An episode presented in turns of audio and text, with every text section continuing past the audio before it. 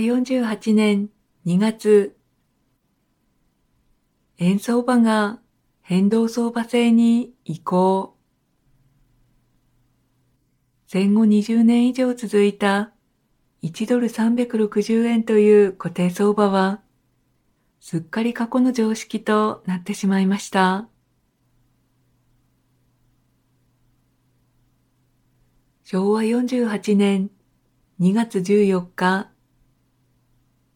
円相場が変動相場制に移行した初日、東京外国為替市場は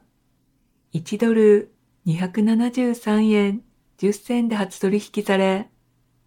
初日は271円前後の取引となりました。戦後長らく1ドル360円の固定相場で取引されていた円は、1年ほど前に308円に切り上げられていましたが、この変動相場制への移行で、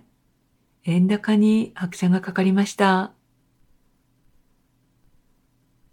ところで、1ドル360円という固定の為替ルートが設定されたのは、昭和24年4月のことでした。終戦後、敗戦国となった日本の外国為替市場は全面停止され、品目別に設定された為替ルートで輸出入が行われ、その為替ルートは、例えば輸出だと鉄は1ドル600円、繊維製品は480円、また輸入の場合、生ゴムは1ドル154円、大豆などの飼料は37円などと優遇されたものでした。そんな中、昭和24年に日本を経済的に自立させるという目的で GHQ 経済顧問のジョセフ・ドッチが来日。物価の安定や緊縮財政の政策としてドッジラインと言われた様々な措置を強行する中、円相場は1ドル360円と設定されたのです。このドッジライン以降、日本の輸出商品は国際競争の場に投げ出されることとなって、競争力をつけて急成長しました。そして、輸出で経済力をつけた日本は、昭和31年の経済白書で、もはや戦後ではないと発表され、それからも造船業をはじめとした各産業、またソニーのトランジスタラジオやトリニトロンカラーテレビ、トヨタのカローラなど日本ブランドの製品も海外で急速に売り上げを伸ばして輸出され、日本の企業は多大な利益を得るようになりました。一方でアメリカは、ベトナム戦争や貿易戦争で国力を失って国際収支が赤字化し、アメリカドルの信頼も低下して、ドルを金に交換する動きが顕著になると、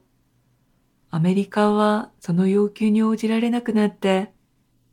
昭和46年8月、ニクソンアメリカ大統領が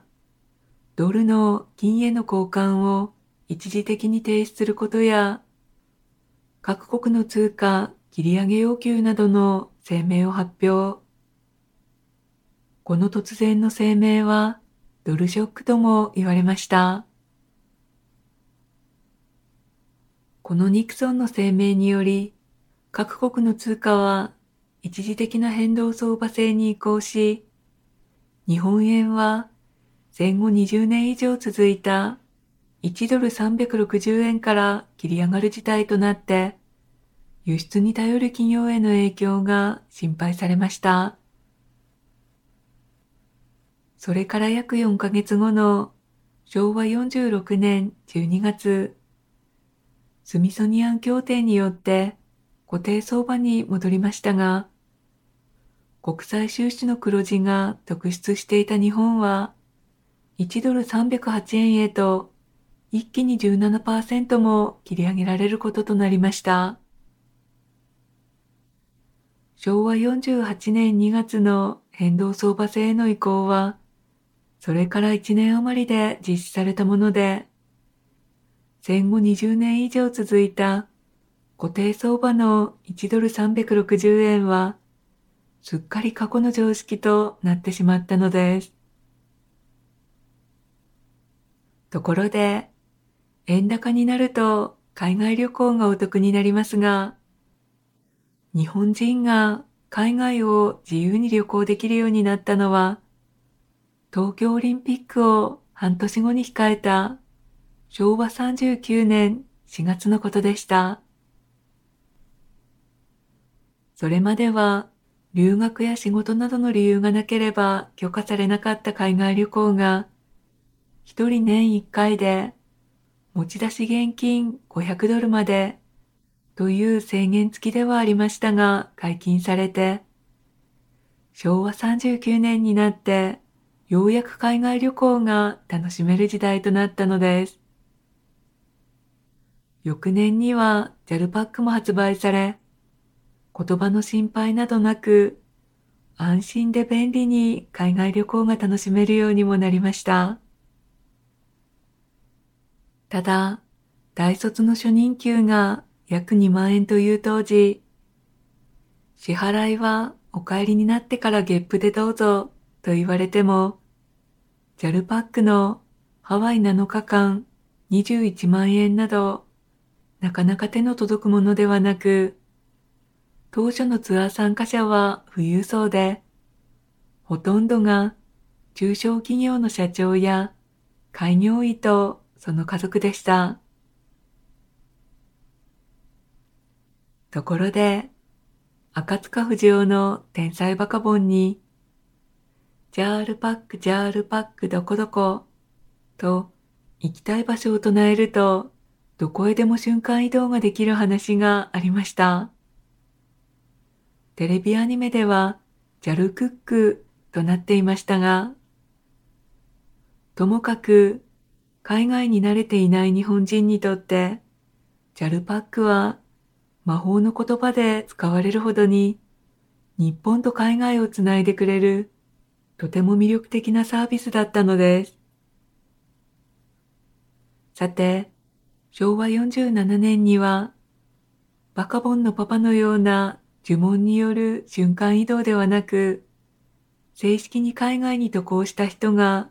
100万人を突破。持ち出し現金500ドルの制限もなくなりました。そして、昭和48年2月の変動相場制への移行で円高が進むと、遠い夢でしかなかった海外旅行を本気で考え始めた人も増えたようです。